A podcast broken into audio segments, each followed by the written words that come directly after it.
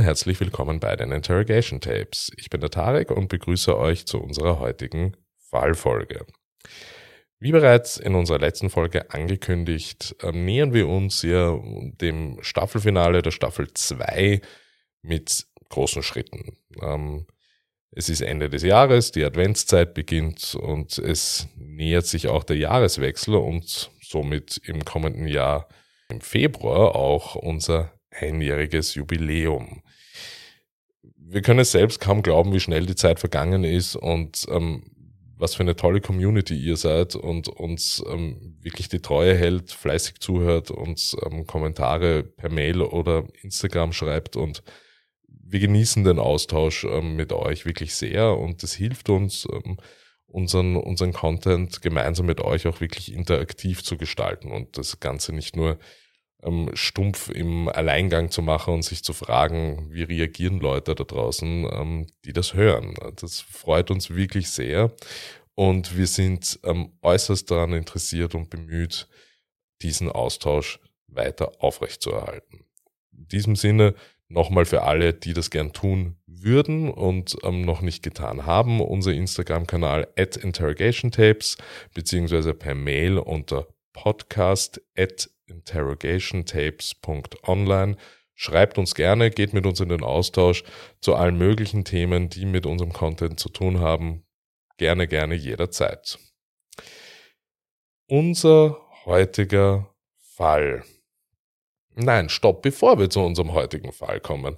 Ähm, Nochmal ähm, die Ankündigung auch von letzten Mal, dass wir euch durch die Adventszeit mit unseren QA, Question and Answer Folgen begleiten wollen und diese auch schon fertig haben. Und ähm, hier wird es zusätzlich zu einer kleinen Bonusfolge, wo wir einen Gast haben, der uns bei der Analyse ähm, zur Seite stehen wird, ähm, werden wir euch eben mit diesen, mit diesen Folgen begleiten. Es ähm, geht dann den ganzen Advent so durch und dann werden wir uns mit Jahreswechsel, wie bereits angekündigt, eine kleine Pause gönnen und ähm, im neuen Jahr mit der Staffel 3 durchstarten. Ich hoffe, ihr seid da dabei ähm, und möchte mich auch an der Stelle nochmal ganz, ganz herzlich bedanken für die vielen Zuschriften und Fragen, die wir erhalten haben. Es war wirklich ein, ein, eine ganz tolle Idee, ähm, finde ich jetzt im Nachhinein ähm, von uns, ähm, das zu starten. Und wir wollen das auf jeden Fall auch wiederholen,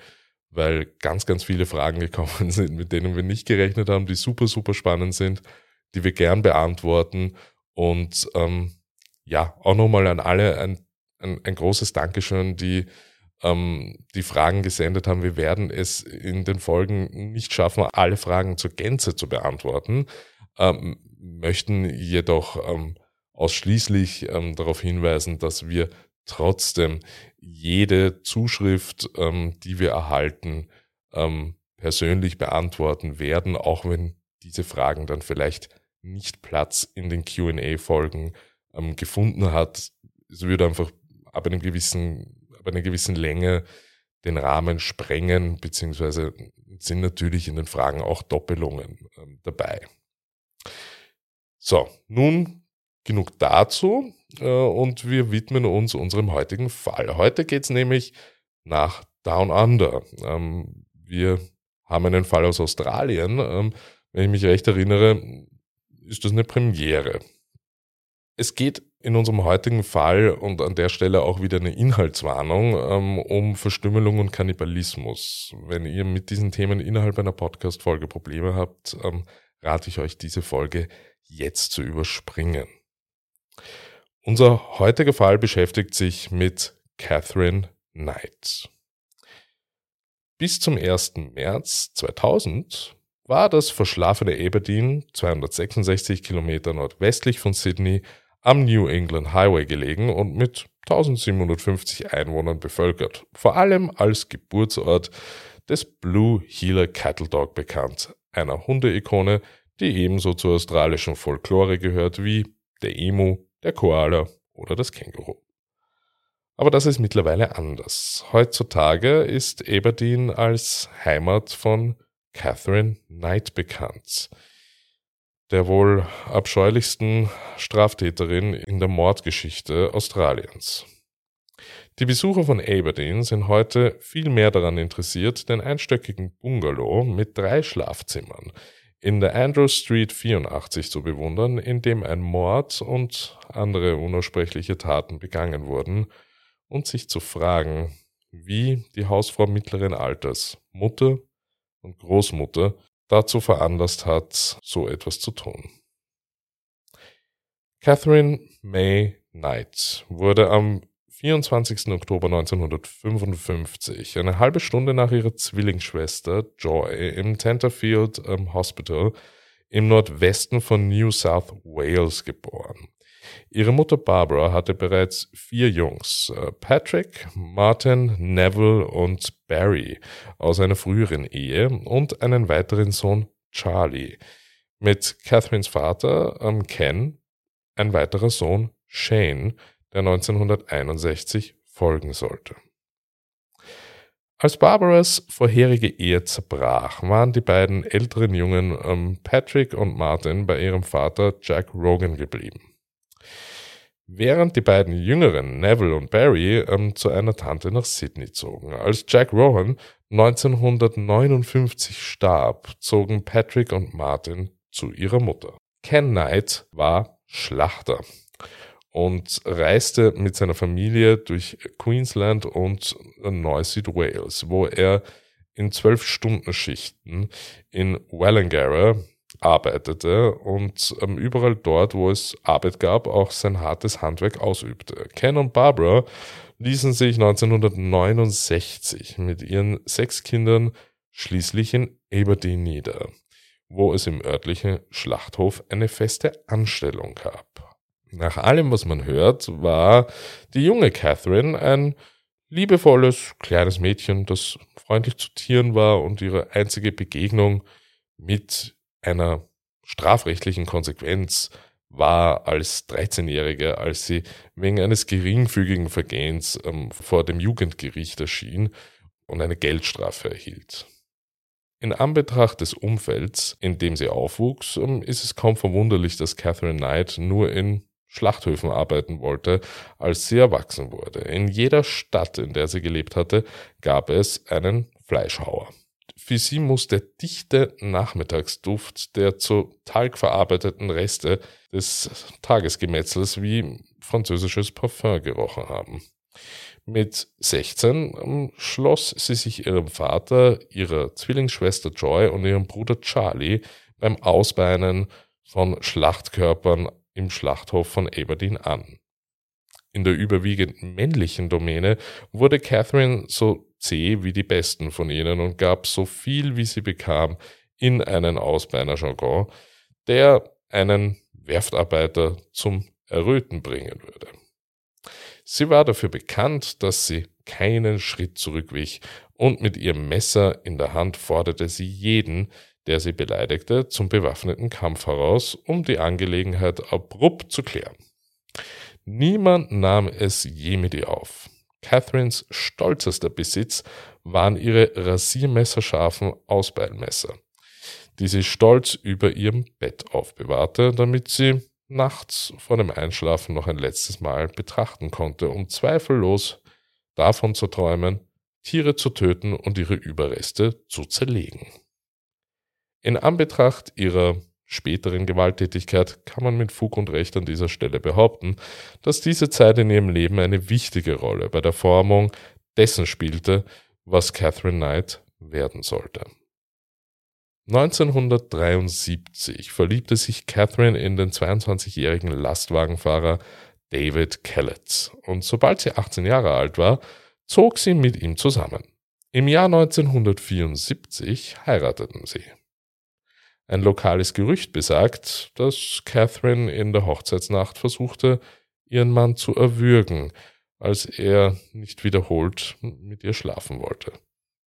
Später in ihrer Ehe arbeitete Kellett mit Catherine im Schlachthof und war für das Töten von Schweinen zuständig.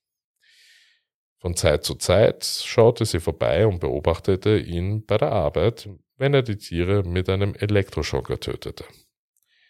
Kurz nach der Geburt ihres ersten Kindes, Melissa Ann, im Mai 1976, brannte Kellett, der mit der Besitzgier und dem gewalttätigen, launischen Verhalten seiner Frau nicht zurechtkam, mit einer anderen Frau durch. Tief deprimiert und rachsüchtig über den Weggang ihres Ehepartners und ohne jemanden, an dem sie ihren Kummer auslassen konnte, wählte Catherine Kellett das, was ihr am nächsten stand.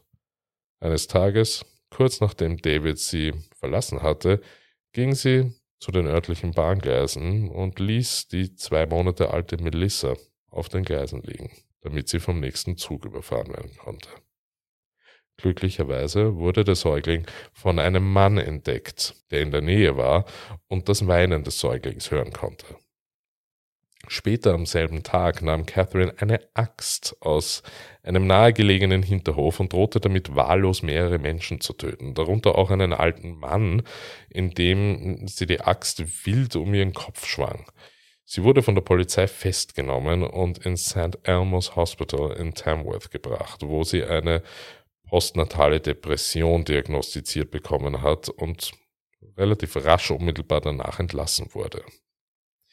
Einige Tage später schlitzte Catherine einer Frau, die sie kannte, mit einem Fleischermesser das Gesicht auf und forderte sie auf, sie in ihrem Auto zu David Kellett zu bringen. Die Frau blutete stark und konnte nur entkommen, als sie in eine Tankstelle einfuhr. Als die Polizei auf den verzweifelten Anruf des Tankstellenbesitzers reagierte, fanden sie Catherine vor, die einen kleinen Jungen an der Hand festhielt und mit einem Messer in der Luft herumfuchtelte. Dem Beamten gelang es, das verängstigte Kind wegzuziehen, indem sie Catherine ablenkten. Auf Empfehlung eines örtlichen Arztes wurde sie zur Behandlung in das psychiatrische Krankenhaus Morrisett eingewiesen und unter Aufsicht festgehalten, während ihre kleine Tochter in die Obhut ihrer Großeltern Barbara und Ken Knight gegeben wurde. Die Polizei informierte David Kellett, der als Lkw-Fahrer in Queensland arbeitete, dass seine Frau in der berüchtigsten psychiatrischen Anstalt von New South Wales unter starken Beruhigungsmitteln in einer psychiatrischen Abteilung eingesperrt war. Zusammen mit seiner Mutter Jean fuhr Kellett die hunderte von Kilometern, um bei seiner verstörten Frau zu sein, die sofort aufsprang, als sie ihn sah. Am 9. August 1976 wurde Catherine in die Obhut ihrer Schwiegermutter entlassen und unter der Bedingung, dass Jean dafür sorgt, dass sie ihre Medikamente einnimmt. Sie sammelten unterwegs die kleine Melissa ein und schon nach wenigen Wochen lebten Catherine und David wieder zusammen in einem gemieteten Bungalow in Woodridge in Queensland, wo David Lastwagen fuhr und Catherine einen Job als Ausbeilerin in der Fleischfabrik Dinmore in Ipswich annahm. Das Wiedersehen gestaltete sich stürmischer als je zuvor. Catherine geriet regelmäßig wegen nicht besonderen Dingen in Rage und griff ihren Mann mit Fäusten, Küchengeräten und allem, was sie in die Finger bekam, an. Erstaunlicherweise bekamen die beiden jedoch sogar am 6. März 1980 eine weitere Tochter, Natasha Marie. Dann, eines Tages im Jahr 1984, war sie, wie eine Antwort auf David Kellets Gebete, verschwunden. Als er eines Abends von der Arbeit nach Hause kam, war das Haus leer. Catherine hatte ihre beiden Töchter und alles, was nicht nied- und nagelfest war, eingepackt und war zurück zu ihren Eltern auf deren Farm außerhalb von Aberdeen gezogen. Nachdem sie wieder im Schlachthof von Aberdeen gearbeitet und ihren Mädchennamen wieder angenommen hatte, hielt es Catherine Knight nicht lange auf der Farm aus und zog bald mit ihren Kindern in ein gemietetes Haus in der Nähe von Musselbrook. Ein Jahr später machte ihr Rücken große Probleme. Weil sie sich im Schlachthof ständig über die Kadaver beugte, musste sie ihre Arbeit aus körperlichen Gründen aufgeben. Die örtliche Verwaltung vermittelte ihr daraufhin ähm, ein Haus ähm, der Wohnungskommission in Aberdeen, das ihr zusagte, weil es näher an der Schule der Kinder lag und sie zu Fuß gehen konnte, anstatt jeden Tag gefahren zu werden. Mit einer Rente als Einkommen brauchte die große, schlanke, attraktive 30-jährige Catherine nur noch einen Mann. Nach mehreren erfolglosen Beziehungen seit der Trennung von ihrem Mann lernte Catherine 1986 in einem örtlichen Hotel Dave Saunders kennen. Saunders, ein 38-jähriger Bergarbeiter aus dem nahegelegenen Scone, galt als guter Kerl, dessen einziges Problem darin bestand, dass er gerne trank und die meiste Zeit im Hotel damit verbrachte, sich volllaufen zu lassen. Trotz aller ihrer heimlichen Unzulänglichkeiten, wie zum Beispiel Menschen mit Messern, Fäusten und Küchengeräten anzugreifen, hatte Catherine ein fröhliches und charmantes Äußeres und der robuste, gut aussehende Saunders war hingerissen. Die Tatsache, dass er einen unersättlichen sexuellen Appetit hatte, war das Tüpfelchen auf dem i für ihn. Die Dinge liefen für ein paar Monate lang sehr gut. Dave Saunders behielt seine Wohnung in Scone und zog bei Catherine und ihren beiden Töchtern ein. Es dauerte jedoch nicht lange, bis Catherines alte Gewohnheiten zum Vorschein kamen und sie Saunders ständig fälschlicherweise beschuldigte, Affären mit anderen Frauen zu haben. Von da an gingen sie sich ständig gegenseitig an die Gurgel. Catherine warf ihren Mann aus dem Haus, aber kaum war er wieder in seinem Haus in Scone angekommen, klopfte sie an die Tür, bat ihn um Verzeihung und darum, dass er zurückkommen würde, was er auch tat. Es dauerte nicht lange, bis die Auseinandersetzungen zwischen den beiden gewalttätig wurden. Und Catherine, die größer war als Dave, ihn mit ihren Fäusten und Stiefeln angriff. Im Mai 1987 ließ sie ihn wissen, was mit ihm passieren würde, wenn er sich jemals mit einer anderen Frau einließ, indem sie ihm zwei Monate alte Welpen in einem Ausbeinmesser die Kehle von Ohr zu Ohr aufschlitzte, bevor sie sie in einer Bratpfanne platzierte und damit auf ihn losging und ihn bis zur Bewusstlosigkeit schlug. Doch trotz all dieser Vorkommnisse und Catherines anhaltenden bizarren Verhalten, zu dem auch ein Selbstmordversuch gehörte, erwies sich Daves Liebe als unerschütterlich und im Juni des folgenden Jahres brachte Catherine ihr drittes Kind zur Welt. Ein Mädchen, das sie Sarah nannten. Mit der Ankunft des neuen Babys kehrte Ruhe in die kleine Familie ein, die aus der Mutter, den drei Mädchen und dem de facto Vater bestand, so dass Dave eine Anzahlung für ein kleines Haus in Aberdeen leistete, das Catherine 1989 vollständig abbezahlte, als ihre Entschädigung für ihre Arbeit in dem Schlachthof eintraf. Wenn man bedenkt, dass das winzige Haus mit den zwei Schlafzimmern in der McQueen Street Aberdeen, abgesehen von ihren Kindern, der erste wirkliche Besitz war, den Catherine Knight je in ihrem Leben besaß, ist es kaum verwunderlich, äh, dass sie es so einrichtete, wie sie es sich immer erträumt hatte, mit ihrer Leidenschaft, mit toten Tieren. Die Wände waren mit Kuhhäuten, Wasserbüffel- und Ochsenhörnern, altmodischen Pelztüchern, Kuh- und Schafschädeln und Hirschgeweihen bedeckt. Besonders auffällig waren ein ausgestopfter Pfau und ein Rehbaby. An den Wänden von und von den Dachsparren hingen unter anderem eine riesige Holzgabel und ein Holzlöffel, verrostete Tierfallen, Ledermäntel und Motorradjacken eine verrostete Hake und Mistgabel, ein Reitstiefel und eine Gerte sowie ein Sattel. Jeder freie Platz war mit alten Zeitungen, Kleidern und Büchern gefüllt. Die umfangreiche Videosammlung befasste sich vor allem mit dem Tod von Tieren.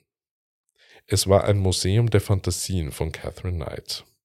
Nirgendwo ist es für sie so schön wie zu Hause. Doch so schön das Paradies auch war, mit dem neuen Baby und dem neuen Haus voller Catherines Schätze, es hielt nicht lange.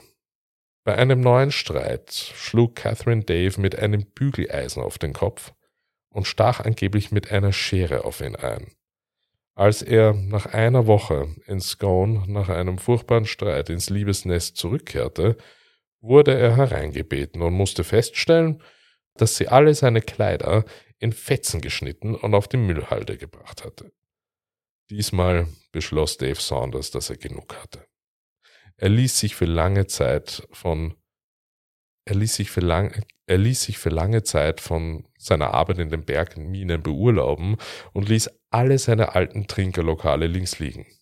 Trotz Catherines verzweifelter Bemühungen, ihn zu finden, hatte sie kein Glück, er war verschwunden. Seine Kumpel wussten zwar, wo er war, aber sie würden ihn sicher nicht an Catherine verraten. Als sie überall gegen Mauern rannte bei der Suche nach Dave, gab sie schließlich auf. Monate später kehrte Dave nach Hause zurück, um seine Tochter zu sehen und musste feststellen, dass Catherine während seiner Abwesenheit zur örtlichen Polizei gegangen war und ihnen gesagt hatte, sie habe Angst, dass er zurückkommen und sie verprügeln würde. Sie veranlasste die Polizei, eine Verfügung gegen ihn zu erlassen, um rechtlich ähm, von ihr und den Kindern fernzuhalten. Catherine Knight brauchte nicht lange, um einen anderen Liebhaber zu finden, und ein paar Monate nach Beginn der Beziehung war sie schwanger. Der Vater war der 43-jährige John Chillingworth, der in der Fleischfabrik von Aberdeen arbeitete. Das Baby, ein Junge namens Eric, wurde 1991 geboren.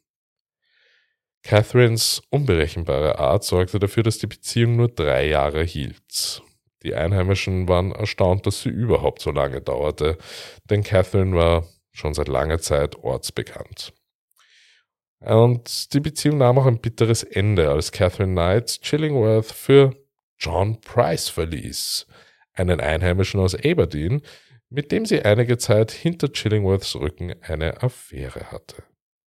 Obwohl er damals verzweifelt war, stellte sich heraus, dass der verschmähte John Chillingworth der größte Glückspilz auf dem Planeten war. Er würde sein gebrochenes Herz überwinden, vom Alkohol loskommen und etwas Konstruktives aus seinem Leben machen können. Doch indem er sich mit der mittlerweile als bösen Hexe von Aberdeen bekannten einließ, hatte John Price mittlerweile sein eigenes Todesurteil unterschrieben.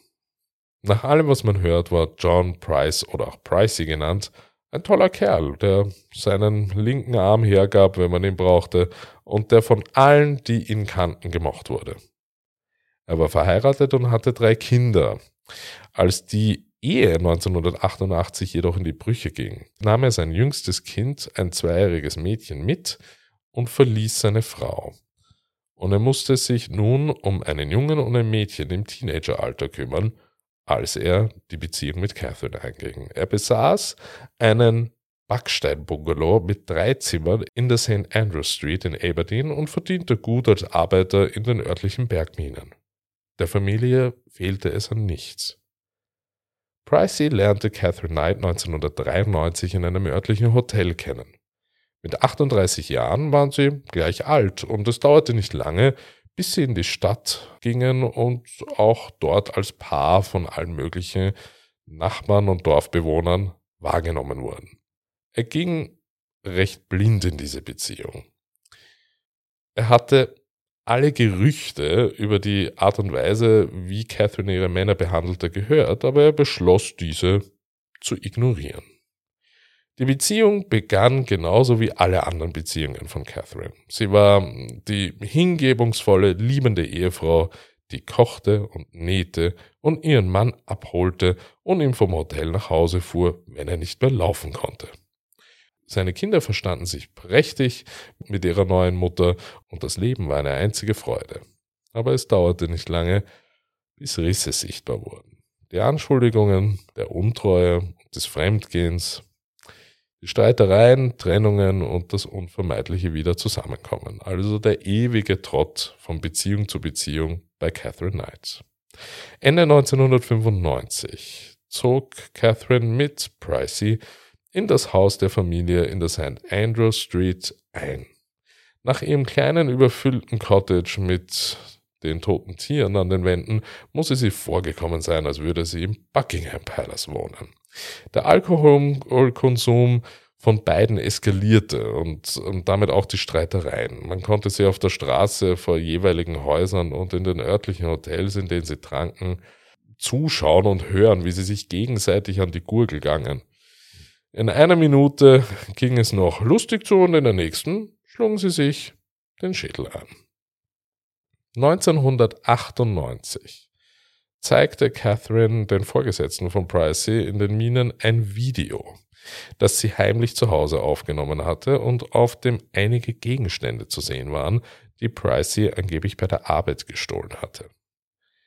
Catherine behauptete, sie habe das Band aus Rache für einen Streit aufgenommen, bei dem es um seine anhaltende Weigerung ging, sie zu heiraten.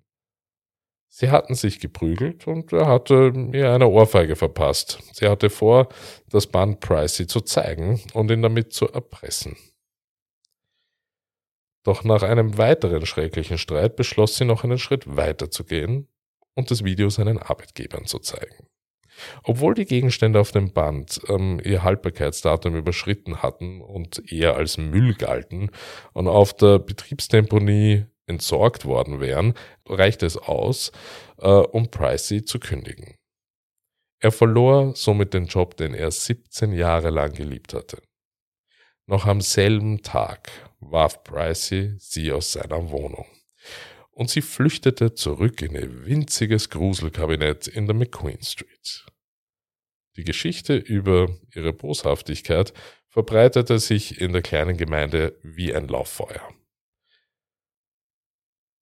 Als Pricey Catherine ein paar Monate später tatsächlich wieder zurücknahm, obwohl er sie nicht wieder in sein Haus einließ, einziehen ließ, verlor er viele Freunde, die nichts mehr mit ihm zu tun haben wollten, wenn sie in seiner Nähe war. Ihre Streitigkeiten gingen mit neuer Heftigkeit weiter. Sie betranken sich und stritten darüber, dass sie ihn aus der Mine entlassen hätte und daran schuld war, dass er seinen Job verloren hatte. Dann war es für alle offensichtlich. Jedem war klar, dass sie weder mit noch ohne einander leben konnten. Dass hier in der weiteren Folge etwas Schreckliches passieren würde, war nur eine Frage der Zeit. Es dauerte nicht lange, bis Catherine wieder freie Hand im Haus von Pricey hatte. Aber das half der Sache nicht im geringsten. Die Streitigkeiten eskalierten und nach einer Reihe von Übergriffen, zu denen auch ein Messerangriff gehörte, dass Catherine ihm während eines Streits in der Küche in die Brust stach, ging John Price am Dienstag, den 29. Februar 2000 zum Magistratsgericht von Scone und erwirkte eine Gewaltschutzverfügung gegen Catherine Knight, um sie von seinem Haus fernzuhalten und hoffentlich ein für alle Mal aus seinem Leben zu verbannen. Aber Verfügung hin oder her, Catherine war nicht mehr aufzuhalten. In derselben Nacht, in der er die Gewaltschutzverfügung erlassen hatte, lag John Price nach einem Besuch bei seinen Nachbarn um 23 Uhr im Bett, als ein Fahrzeug in seiner Einfahrt einfuhr und Catherine das Haus betrat. Ein paar Minuten fernsah und duschte, bevor sie sich zu Price ins Bett legte. Sie hatten Sex. Die Polizeibeamten erstatteten folgenden Bericht, nachdem sie am nächsten Tag zu dem Haus gerufen waren. Am Mittwoch, den 1. März, bemerkte ein Nachbar gegen 6 Uhr morgens, dass der Arbeitswagen von John Price noch immer an seinem Haus stand. Dies erschien ungewöhnlich, da das Opfer normalerweise jeden Tag von dieser Zeit zur Arbeit gegangen war. Der Nachbar war besorgt, ebenso wie der Arbeitgeber von John Price, der sich zu diesem Zeitpunkt erkundigte, warum John Price nicht zur Arbeit erschienen war. Die Nachbarin und ein weiterer Freund versuchten John Price durch Klopfen an sein Schlafzimmerfenster zu wecken. Der Nachbar und ein Freund gingen dann zur Haustür, wo sie eine kleine Menge Blut an der hölzernen Außenseite des Fensterrahmens sahen. Die Polizei wurde benachrichtigt und erschien nun gegen 8 Uhr morgens. Was die Polizei dort vorfand, werden wir in diesem Teil jedoch nicht mehr klären können, sondern in unserem nächsten Teil nächste Woche am Dienstag. In diesem Sinne wünsche ich euch eine gute Zeit und bis bald. Tschüss.